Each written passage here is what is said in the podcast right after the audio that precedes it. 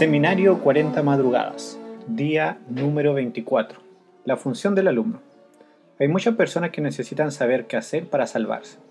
Necesitan una explicación clara y sencilla de los pasos y requisitos de la conversión. Y no debe presentarse un solo sermón a menos que una porción de este discurso se dedique especialmente a hacer claro el camino por el que los pecadores pueden acudir a Jesús y, ser salvos. Debe enseñarle a Cristo como lo hizo Juan, y con conmovedora sencillez, mientras sus corazones arden con el amor de Cristo, deben decir, He aquí el Cordero de Dios que quita el pecado del mundo. Deben hacerse poderoso y ferviente llamamiento al pecador a arrepentirse y convertirse. El Evangelismo, página 141. Según el Manual de Evangelismo de la División Sudamericana, el estudiante de la Biblia, antes de tomar una decisión por Cristo, pasa por un proceso simple, que comprende de cuatro niveles básicos información, convicción, deseo y acción. El estudiante no tomará una decisión correcta a menos que usted le haya informado bien sobre el tema.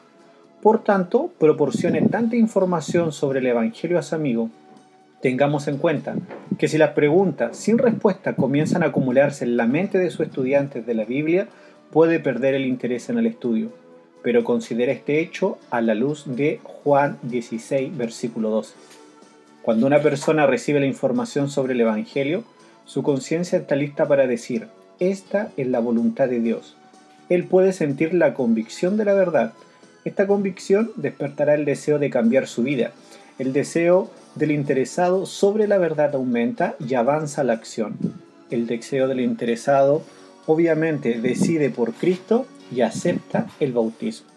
En este proceso, su principal papel es llevar la información al estudiante Usted puede hacer esto mediante la combinación de diferentes planes y métodos de trabajo.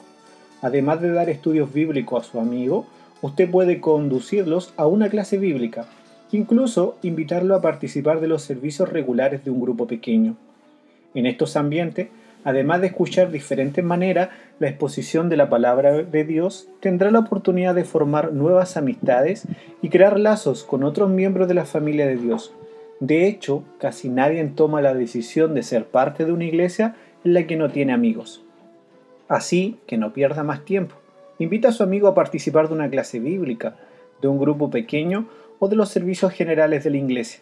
Invítelo hoy mismo. Recuerde, el secreto es invitar. ¿Preguntas para meditar? ¿Qué destaca usted de la lección de hoy? ¿Qué es lo que usted hará ahora?